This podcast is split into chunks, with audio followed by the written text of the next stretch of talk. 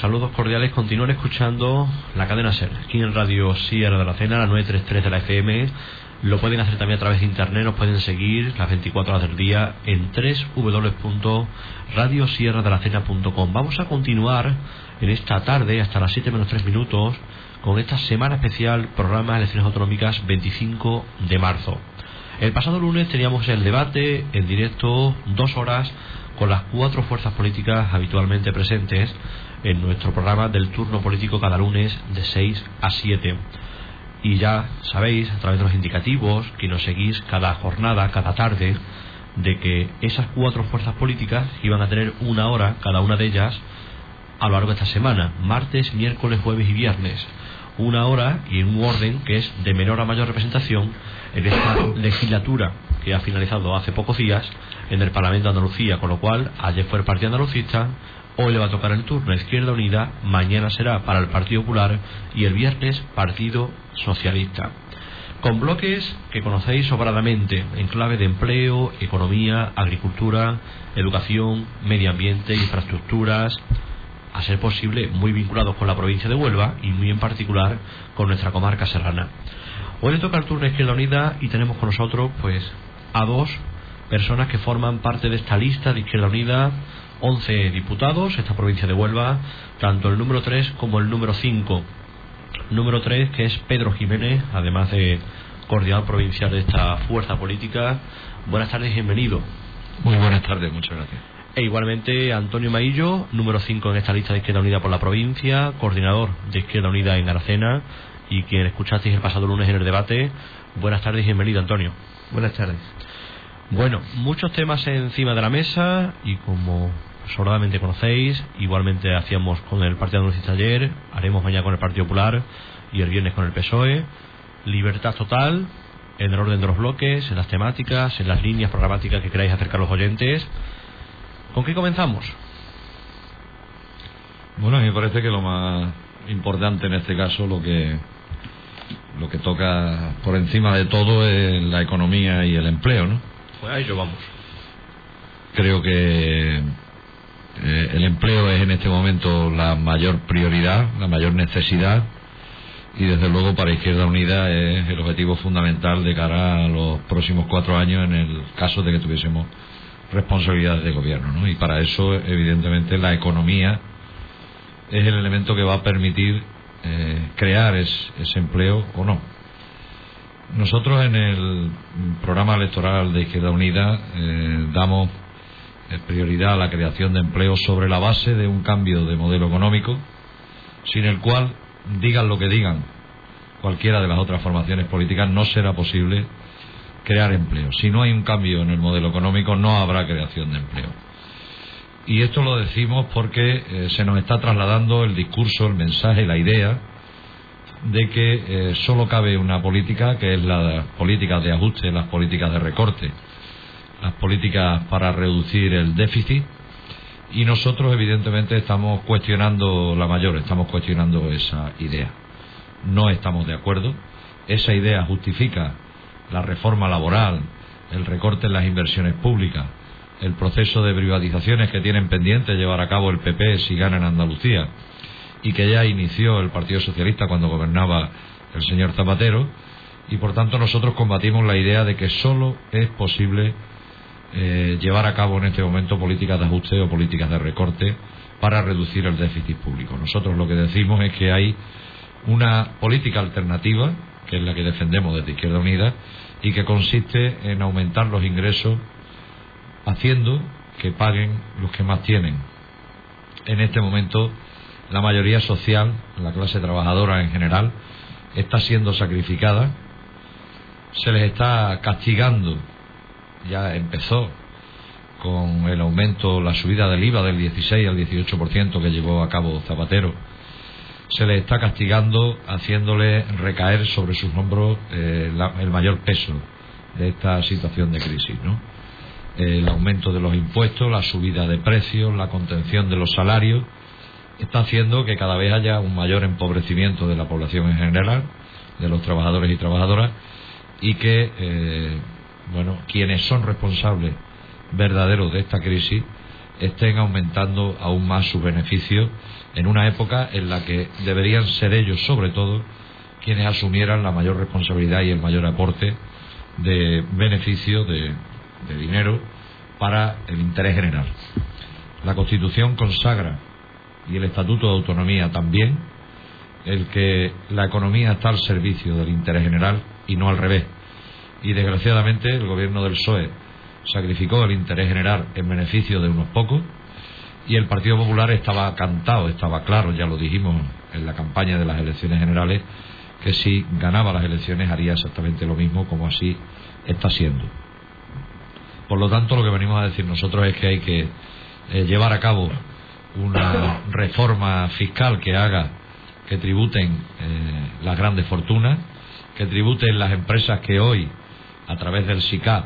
están tributando al 1, al 2 o al 3%, cuando el resto de las empresas lo vienen haciendo al 23%. Lo que decimos es que hay, hay que perseguir el gran fraude fiscal que hay y que en el año 2000 se cuantificó en unos 70.000 millones de euros, que hay que perseguir la economía sumergida y hay que recaudar para mantener los servicios públicos, para mantener el estado del bienestar y sobre todo para generar inversión pública que tire de la economía privada y que sirva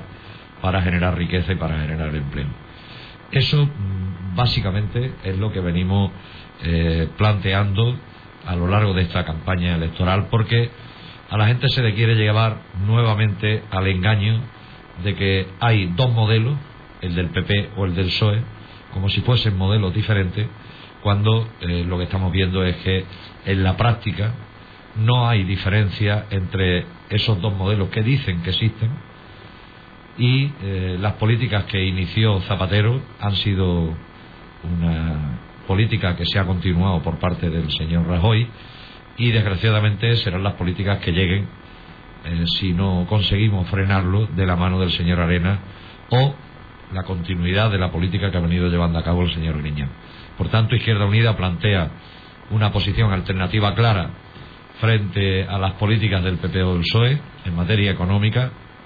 para generar de verdad riqueza y para generar de verdad, de verdad empleo. ¿no? Sobre la base, insisto, de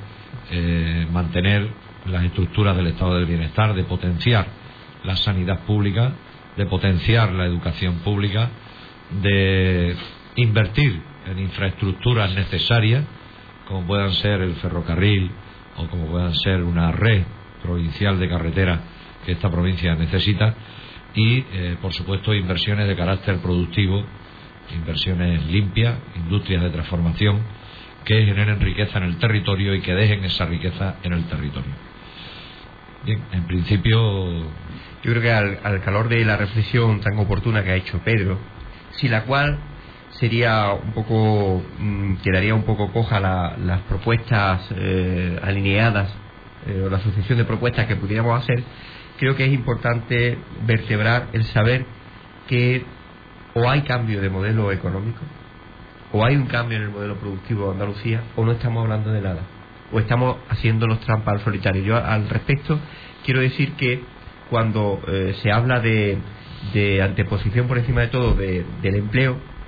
eh, hay que saber lo que subyace detrás de cada, de cada propuesta, porque claro, mm, eh, pueden hablar eh, otras formaciones de, de, creación de empleo, pero las dos formaciones mayoritarias, las que representan el bipartidismo en esta en, en, Andalucía hasta ahora, hay que recordar que en cinco minutos, en cinco minutos, como decía la famosa canción de Víctor Jara, pero por otra razón, acordaron modificar la Constitución, incluyendo una una modificación que consagraba con carácter de prioridad absoluta, prioridad absoluta, a la lucha contra el déficit y el pago de la deuda. De Izquierda Unida no nos cansamos nunca de advertir de esta, de esta, de las consecuencias de esta eh, reforma, porque no pueden hablar de empleo, no pueden hablar de protección social, quienes han puesto negro sobre blanco en la Carta Magna una prioridad absoluta en el pago de la deuda y la lucha contra el déficit, o lo que es lo mismo, en los intereses de las transnacionales y en los intereses de esos mercados que han sido los causantes de esta crisis. Por eso cuando hablemos de empleo tienen credibilidad las medidas que ahora vamos a hacer si previamente efectivamente refrendamos que solamente se puede crear y solamente es creíble esa generación de empleo si cambiamos el modelo productivo. Un modelo productivo que no puede estar vinculado a los intereses del capitalismo financiero ni de los especuladores, sino a los intereses de la tierra, sobre todo a algo muy importante que decía Pedro, y es la necesidad de asentar eh, industria de transformación en el territorio para que todos los procesos, desde, en el caso, por ejemplo, de un sector tan importante y tan estratégico desde nuestro punto de vista como el sector agroalimentario, desde que la producción de la tierra hasta la salida, eh, hasta la llegada al consumidor, pues sea eh, un proceso canalizado, vertebrado y generador de empleo en la propia eh, Andalucía. Al hilo de esto yo quiero hacer una reflexión de agricultura y nos extendemos con medidas de empleo y es al calor de la reunión que hemos celebrado con carácter provincial con la COA. Le planteamos que efectivamente compartíamos con, con esta agrupación de eh, ganaderos y agricultores pues la necesidad de una modificación de la PAC, de la política agraria común, pero que no se olvida, porque la actual, desde luego, lo que estimula son las medidas en favor del propietario. Eh, sabéis que la ayuda, los criterios de ayuda son por extensión del terreno, no, por producción. Y sobre todo, eh, si no se modifica la PAC y no se modifica el modelo eh, económico, pues seguimos intentando poner parches a unas medidas que se, que no, se nos escapan de nuestra competencia, como por ejemplo el carácter determinante y asfixiante con que las grandes cadenas alimentarias condicionan los precios y ahogan a los que realmente deben ser los generadores de esas plusvalías, que son los productores. Si no cambiamos los criterios, por muchas enmiendas parciales eh, que se realicen respecto a la política agraria común, no va a valer de nada. No va a valer de nada. Y lo mismo vale para el resto de las, eh, de las propuestas que hacemos. Por ejemplo, nosotros planteamos que el empleo debe ser una prioridad en torno a, un, a un cambio de modelo, de modelo productivo que se caracterice por la diversificación, de actividad económica frente, digamos, negro sobre blanco al modelo eh, catastrófico que nos ha llegado a esta situación en Andalucía de, destrucción de empleo masivo por pivotar todo el desarrollo económico en torno al sector de la construcción. Por tanto, la primera respuesta es que el modelo económico tenga un carácter eh, diversificado. En segundo lugar, desde la activación en estos momentos de profunda crisis y recesión, desde la activación desde de la administración pública en la generación de empleo, eh, solamente desde la inversión pública se puede reactivar la economía y generar empleo,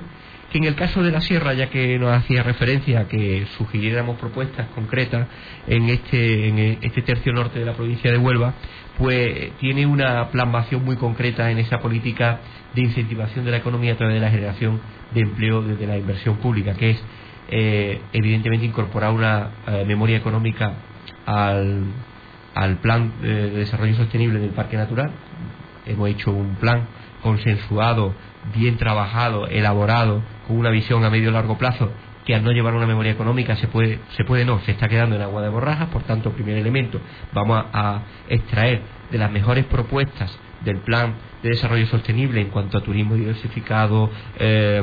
generación de empleo verde, mm, eh, remozamiento de los pueblos, etcétera, una fuente de empleo. ¿Cómo? Eh, a través de, por un lado, eh, remozamiento y mejora de las zonas forestales. Un, un ejemplo muy fácil que aquí eh, vamos a plantear, de hecho, a nivel local, en los próximos presupuestos del ayuntamiento, es generación de empleo para el arreglo de los caminos rurales, que no solo son, es activar un patrimonio natural,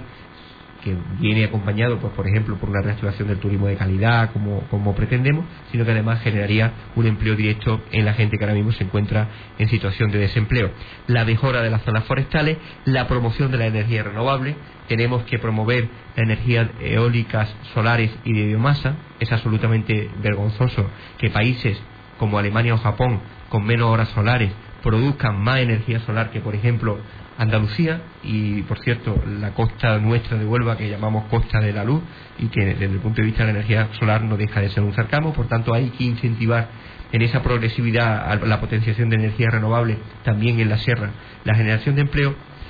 empleo eh, social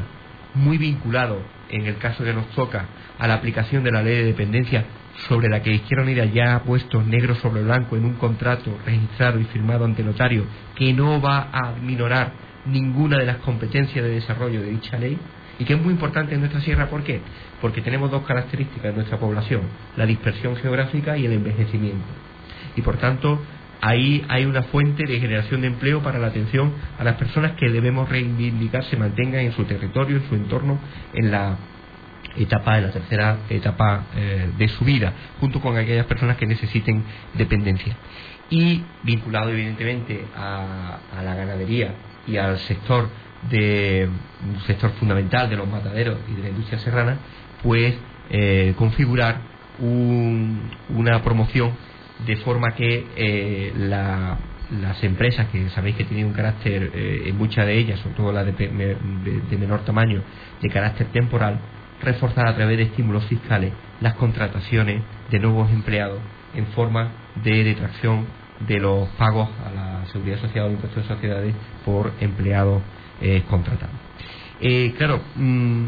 hablábamos antes de que la construcción no podía ser el único sector en torno al que girar eh, un modelo económico, como se ha demostrado. Lo que pasa es que ahora no, podemos pasar al desprecio o al abandono absoluto. El sector de la construcción, dentro de unos porcentajes razonables, debe ser también un estimulador de, de la economía y para ello, y también vinculado al desarrollo de ese modelo mm, de turismo sostenible y diversificado de calidad que pretende Izquierda Unida, también proponemos la generación de empleo a través de la inversión mediante subvenciones de la Junta de Andalucía a los ayuntamientos a petición para el remozamiento de viviendas públicas en una primera fase al parque de viviendas públicas que se construyó en torno a los años 70 y 80 que necesita un remozamiento y mejora y subvenciones también para las zonas de mm, los cascos históricos eh, eh, y edificios catalogados de cada una de las poblaciones. Por tanto, incentivar también, dentro de un porcentaje, no el más importante, pero también no menor, la generación de empleo en torno a la construcción. Eh, y todo ello que no se olvide, no se puede, una reflexión, digamos, política que quiero, con la que quiero cerrar esta, esta primera parte, no se puede decir que se va a generar empleo por parte de quienes firmaron, acordaron, sin consulta en la sociedad y antepusieron en una norma que además condiciona al gobierno a través de la Constitución que su prioridad económica es la del pago de la deuda y la lucha contra el déficit. Izquierda Unida también eh, es consciente de que hay que luchar contra el déficit. Sería una insensatez no olvidarlo. Lo que pasa es que el pago del déficit, eh, lo que tiene Izquierda Unida claro y lo diferencia de las demás fuerzas políticas es que no puede condicionar el empeoramiento masivo que se está produciendo o el empobrecimiento masivo de eh, la población. El desempleo, el riesgo de exclusión social de una parte importante de la población no puede, no puede eh, consolidarse por el sacrificio hecho a la consagración del pago del déficit. Y esto lo entiende la gente que nos está escuchando muy bien. Si alguien tiene una deuda de 3.000 euros y gana 1.000 euros, si, se, si le proponen pagar la deuda en dos años, pues esos 3.000 euros que se dividen en 24, en 24 mensualidades permite que un porcentaje pequeño, apenas el 15% de esos 1.000 euros de ingreso, puedan pagarlo mes a mes. Pero si a ti te imponen en una deuda que tenga de 3.000 euros, ganando 1.000 euros, pagarlo en tres meses, pues indudablemente si tú estás pagando la deuda de 1.000 euros, es decir, el total de tu ingreso, eh, tienes que dedicarlo a la deuda, pues evidentemente no vas a satisfacer la necesidad, las necesidades básicas de tu familia. Pues este ejemplo extendido a lo que es la sociedad, es lo que significa consagrar eh, al déficit y al pago de la deuda a las políticas económicas. Por eso no son creíbles las propuestas del Partido Popular y del Partido Socialista cuando hablan de, crear eh, empleo. El primero, porque desde que ha llegado al gobierno de la nación eh, ha hecho una especie, se ha convertido en una suerte de atila neoliberal, detrás de lo cual va destruyendo todo aquel territorio detrás de la cual no crece la hierba. Y el segundo porque es que lleva 30 años pudiendo haber hecho lo que dicen que a partir de ahora van a hacer. El primero porque desde su coherencia neoliberal está implantando un modelo que nos va a llevar al empobrecimiento de amplias capas eh, sociales, al, a un mayor desempleo que conduzca a prácticamente los 6 millones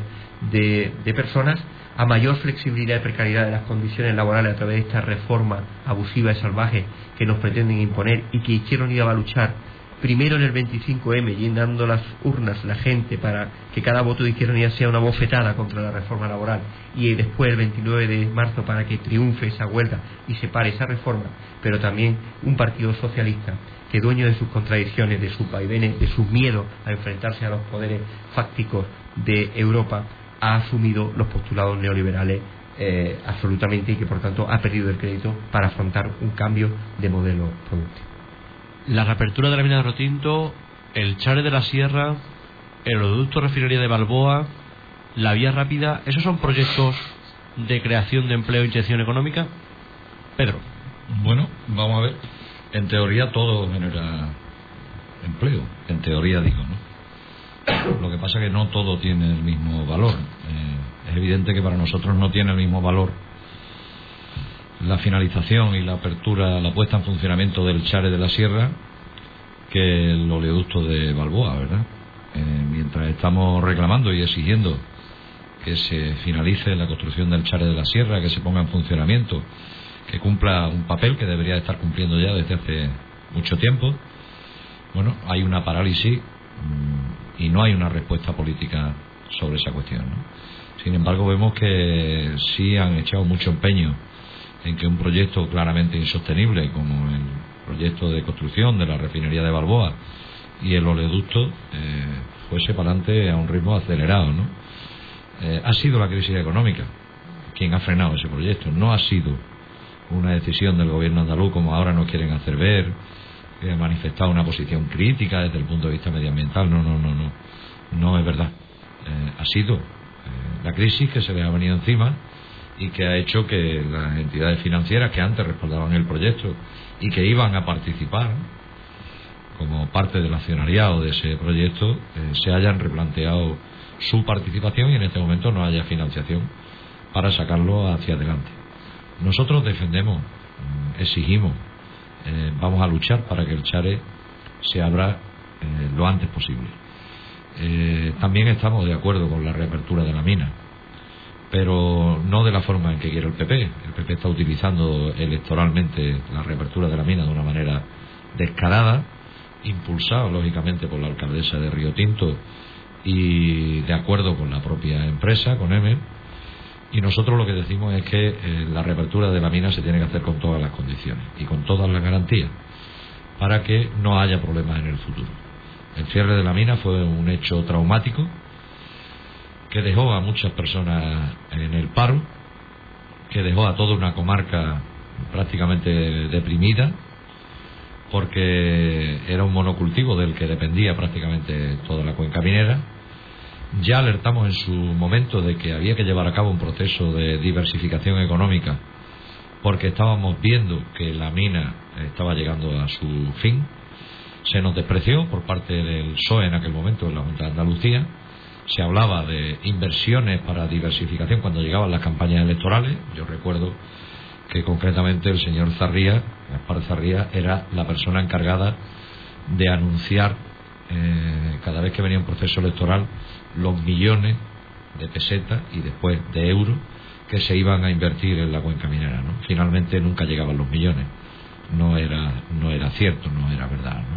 Y lo que se hizo al final fue una especie de chapuza eh, con la instalación de empresas que venían eh, a cambio de recoger subvenciones y ayudas públicas y que una vez que pasaba la vigencia de esas ayudas públicas se han ido marchando una tras otra dejando el poco empleo que crearon eh, en el paro, ¿no? a la gente, a la poca gente que contrataron dejándola en el paro. Por tanto, nosotros decimos que sí, que hay que reabrir la mina, que sería muy importante que se reabriera cuanto antes, pero en cualquier caso que esa reapertura se tiene que dar con todas las garantías para que no vuelva a ser flor de un día, para que la actividad minera tenga una duración en el tiempo, permita nuevamente la recuperación económica y social de toda una comarca. Y eh, lo que sí estamos diciendo es que junto a la reapertura de la mina tienen que venir planes extraordinarios de inversión. Y volvemos otra vez a lo anterior, la economía, planes extraordinarios de inversión para hacer posible que junto al crecimiento económico que genera la actividad minera haya también en el entorno un crecimiento económico que fortalezca aún más ese tejido empresarial, sobre todo de pequeñas y medianas empresas, que son las que más empleo generan y las que hacen que, eh, bueno, en una situación como la que estamos en este momento, haya una mayor resistencia ante esta situación de crisis. Mm, el dinero mm, y la financiación creo que es vital. Eh, podemos incluso parecer pesado, pero yo creo que es importante que la gente tenga claro que si cuando se habla de empleo, lo diga quien lo diga, no explica de dónde va a sacar la financiación, eh, está simple y llanamente engañando a la gente. Y yo creo que hay que decir basta ya de tanto engaño. Creo que a la gente se le ha tomado el pelo en demasiadas ocasiones. Eh, yo espero, espero, creo que afortunadamente la gente empieza a darse cuenta ya de que lo que se traen entre el PP y el PSOE es una especie de partido de ping-pong en el que uno se tira la pelota al otro cuando le toca y que eh, hay datos más que objetivos para que nos demos cuenta de que los dos están haciendo la misma política. Uno con mayor virulencia, porque la hace muy convencido, y la otra y el otro por cobardía. El señor Zapatero no se atrevió cuando vio la magnitud de la crisis a presentar la dimisión, a ser honrado, a ser honesto con su electorado y con su programa electoral. Y explicarle a la gente de, de España que bueno que se había presentado con un programa pensando que era posible y que después en la crisis eh, o bien le obligaba o él no se atrevía a desarrollar ese programa eh, porque no quería enfrentarse a los poderosos pero lo cierto y verdad es que eh, reforma laboral hizo el PSOE en el año 2000 reforma laboral ha hecho el PP en el año 2012 ¿verdad? 100.000 millones de euros le inyectó el señor Zapatero a la banca 130.000 millones le ha inyectado el señor Rajoy. Eh, bueno, el señor Zapatero subió el IVA del 16 al 18%. El Partido Popular ha, aprobado eh, medidas fiscales, por cierto, con el apoyo del PSOE ya desde la oposición, para favorecer a los más poderosos. ¿no? Bueno, yo creo que son medidas que, como se puede comprobar, porque son datos que están ahí, es algo que ha ocurrido, no nos lo estamos inventando, marcan una forma de hacer política que es simple y llanamente ceder ante eh, lo que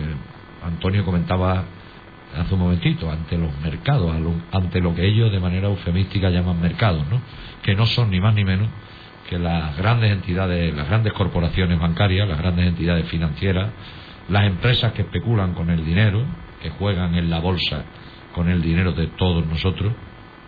de las grandes empresas multinacionales porque son las que se están aprovechando de la cobardía, en primer lugar, del Partido Socialista cuando gobernó y de la coherencia política del PP, que por mucho que dijera, ¿verdad? A nosotros desde luego no nos engañaba, sabíamos que iba a gobernar para los poderosos. Hay en todo esto algo que chirría y que yo creo que no debemos de perder ninguna ocasión para denunciar, ¿no? Y es el hecho de que las instituciones europeas estén al servicio de las grandes corporaciones financieras estén al servicio de los especuladores del dinero. Es una vergüenza que el Banco Central Europeo no preste dinero a los gobiernos y sin embargo esté prestándole dinero a los bancos privados, a los grandes bancos, eh, al 1% de interés y que estos bancos, en lugar de facilitar el crédito a los cooperativistas, a los autónomos, a los pequeños y medianos empresarios, lo que están haciendo es utilizar ese dinero que están consiguiendo al 1% para comprar deuda pública a los gobiernos y a los estados que se ven obligados a sacar deuda pública para ingresar dinero al 6, al 7 y al 8%. Yo pongo siempre un ejemplo el señor Perico Rodri, que es el candidato del Partido Popular, ese que dice que va a construir la carretera Huelva-Cádiz y que tiene sumido al Ayuntamiento de Huelva en la ruina económica, tuvo que aprobar en el pleno del mes de febrero solicitar un crédito de un millón de euros que tendrá que devolver en un año al BBVA al 9% de interés. Esta es en la mayor desvergüenza, la mayor estafa, la mayor golfería a la que estamos asistiendo en este momento. El que las autoridades europeas, los gobiernos europeos, los comisarios europeos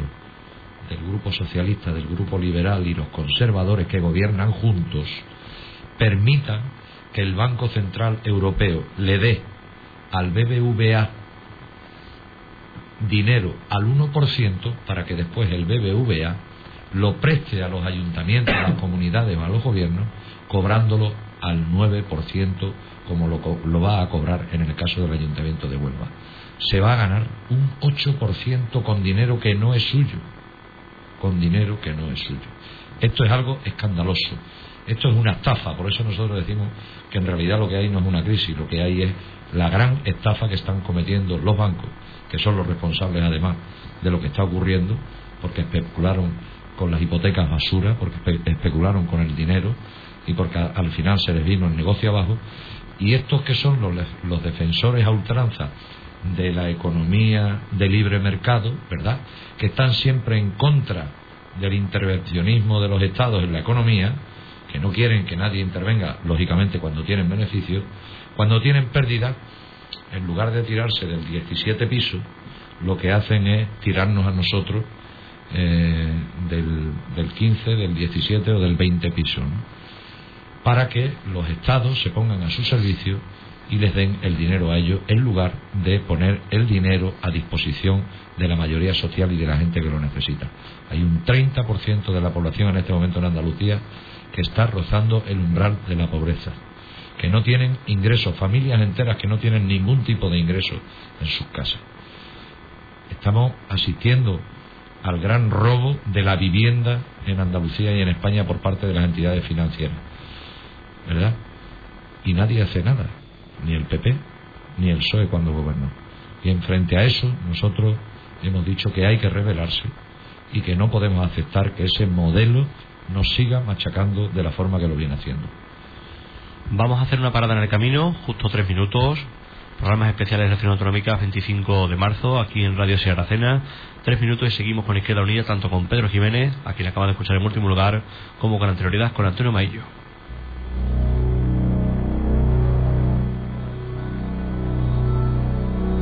Elecciones Autonómicas 2012. Programas especiales en Radio Sierra de Aracena con todos los partidos del programa El Turno Político. PSOE, PP, Izquierda Unida y Partido Andalucista. Y del martes 20 al viernes 23 de marzo, de 6 a 7 de la tarde, programas individuales de cada partido político. Escucha las propuestas para tu comarca en la 933 de la FM y en www.radiosierradearacena.com. Además, por primera vez lo podrás escuchar y descargar a posteriori en el canal de Radio Sierra de Aracena en www.ivox.com. Este miércoles 21, Izquierda Unida.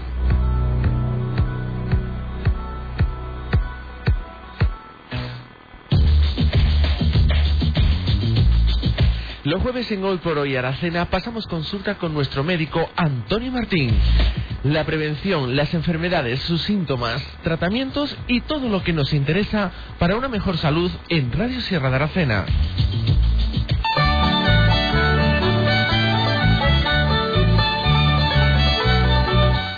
Porque nos interesa la salud de nuestras mascotas, los jueves en Hoy por Hoy Aracena tienes una cita con Francisco Rivero, veterinario. Una gorrita gruesa, mi burro enfermo está.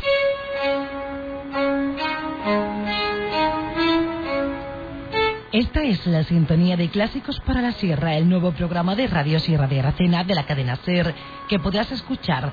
los jueves de 3 y 10 a 4 de la tarde. Clásicos para la Sierra, un programa lleno de música, de la mejor música de todos los tiempos. Un programa para entretenerte, para relajarte, para gozar con la música. Clásicos para la Sierra, un programa de Carlos Manuel Ojeda para Radio Sierra de Aracena. Ya sabes, los jueves de 3 y 10 de la tarde a 4. Clásicos para la Sierra. En la 933 de la FM, Cadena Ser. Radio Sierra de Aracena.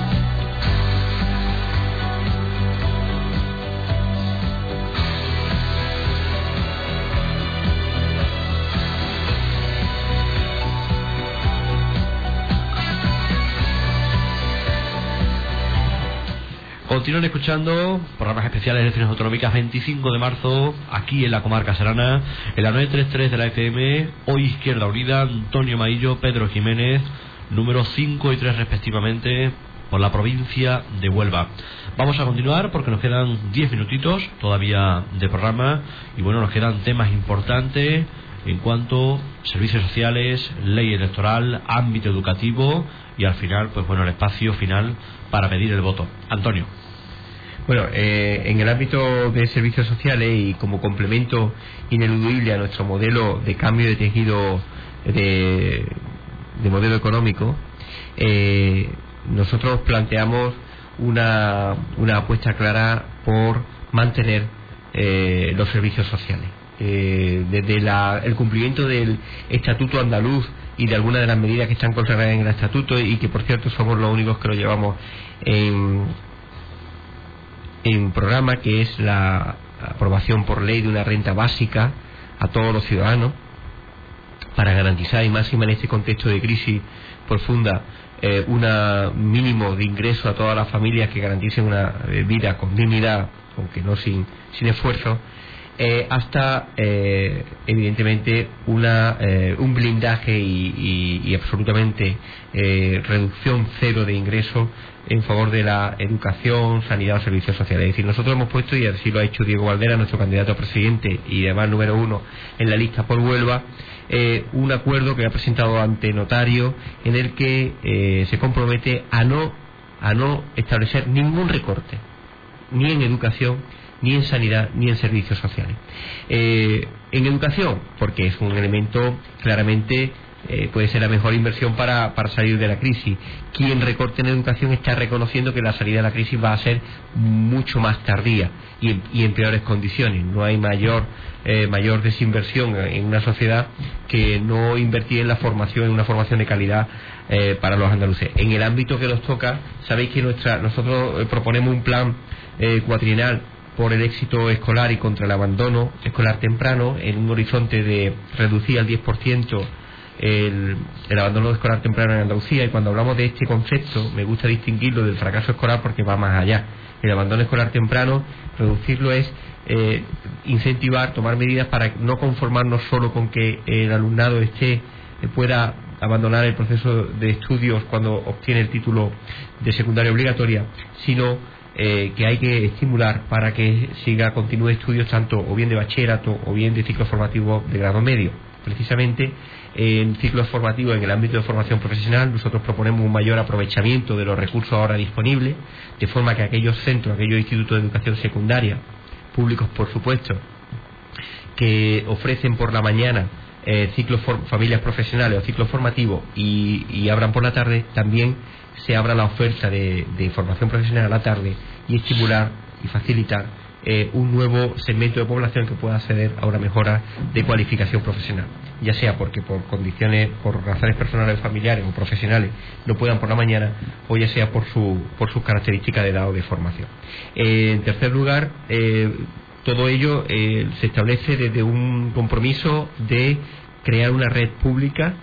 en la que se vayan eliminando progresivamente los conciertos con los centros privados y en cualquier caso nunca establecer conciertos o eliminar aquellos que supongan una competencia manifiesta desleal con los centros públicos o dicho de otra forma en aquellas zonas donde hay oferta suficiente de plazas escolares públicas, pues evidentemente no establecer conciertos como se están haciendo hasta ahora. Si no defendemos un modelo de escuela pública, no estamos hablando de un modelo de integración social. Es decir, no es solo, no es una cuestión de capricho o de apuesta por un modelo, es que hablar de educación pública es garantizar que la formación académica, el proceso de aprendizaje en las edades tempranas hasta el, hasta la salida para, el, para la integración en el mundo laboral del, del estudiante o de la estudiante se hace en un contexto de cohesión social, de integración, de diálogo, de, de diversidad y de eh, interclasismo.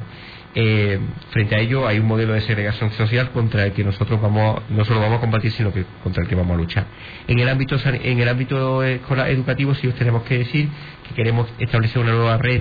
de centros en la comarca serrana que eh, estimule la, limitación de los colegios sobre todo en las localidades de Aracena y Cortegana a no más de dos líneas eh, porque consideramos que es el modelo ideal de, agrupamiento y de organización escolar y en el caso de Aracena pues claramente apostamos por la construcción de un nuevo colegio que sería de educación infantil y primaria, es decir, de tanto la etapa de segundo ciclo como educación primaria, que sería paralelo a la otra red que la constituirían la, actual Escuela de Educación Infantil y el colegio, eh, la Julianita y el Colegio de Educación Primaria José Nogal, para después eh, acabar las, los dos centros, el alumnado de los dos centros en el Instituto de Educación Secundaria en San Blas. En el ámbito sanitario, desde la configuración de una defensa de la sanidad eh, pública, rechazo al copago sanitario, vamos a rechazar cualquier medida y además vamos a proponer que si no solo si somos determinantes para gobernar, sino que si nos da la confianza a los andaluces para gobernar, si hay alguna medida que suponga copago o introducción de elementos económicos en la atención sanitaria, vamos a, a a proclamarnos en rebeldía y no vamos a hacer cumplimiento de esa medida en Andalucía y por tanto defendemos radicalmente y firmemente la sanidad universal de calidad y gratuita con el rescate de determinados servicios y gestiones externalizadas, sobre todo en los principales hospitales, que deben volver a tener criterios de gestión pública. Y evidentemente en la comarca no hay un mayor objetivo en el, en el tramo de inversión en dos líneas. Una, como había anunciado Pedro, es la finalización de la obra del Chare en el momento de la, de la adjudicación a la, segunda empresa eh, que, se le conceda para, la finalización como carácter prioritario del Chare y al mismo tiempo y, además en paralelo la, el fortalecimiento de los de la mejora de la atención eh, primaria en los diversos pueblos de la sierra. Y por último, respecto a la ley eh, al servicio social, ya hemos dicho la importancia que tiene para nosotros mantener y potenciar eh, y cultivar desde el rescate de esos servicios a través del ayuntamiento o diputación y por tanto a la gestión pública y que no sea objeto de lucro los servicios sociales y la, la ayuda a domicilio como ejemplo por ejemplo de, de, una de las actuaciones en aplicación de la ley de dependencia. Es decir que junto a un cambio de modelo eh, económico porque el actual no es que nos vaya a llevar al desastre no está llevando ya al desastre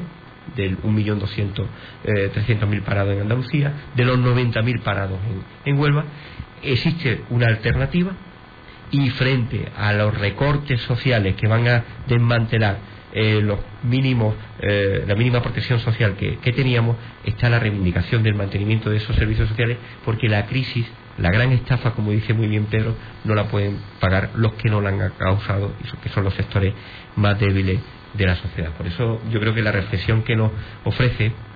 eh, es lo que, no, que, no, que, ofrecemos a los que nos están escuchando es, la, en primer lugar, mmm, la necesidad de un cambio de rumbo en las políticas económicas y sociales en Andalucía. La necesidad de que paremos en Despeñaperro a estas políticas azules eh, neoliberales masivas que nos está imponiendo el gobierno de Rajoy, pero evidentemente que cambiemos como dice mm, con un carácter muy cromático Diego Valdera, eh, que, que, cambie ese rosa desteñido que hay en San Telmo y esas políticas timoratas del quiero y no puedo, de estar con Dios y con el diablo, de intentar mejorar lo que es absolutamente inmejorable, lo de asumir un marco eh, que nos lleva a la ruina y sin embargo intentar decir que no, que nosotros somos diferentes y por tanto frente a eso quien ha sido más coherente que nunca, quien ha estado siempre con los sindicatos. Izquierda Unida ha estado siempre, ahora en 2012, pero también en septiembre de 2010 y en 2008 y en 2006 cuando a otros se le hacían las huelgas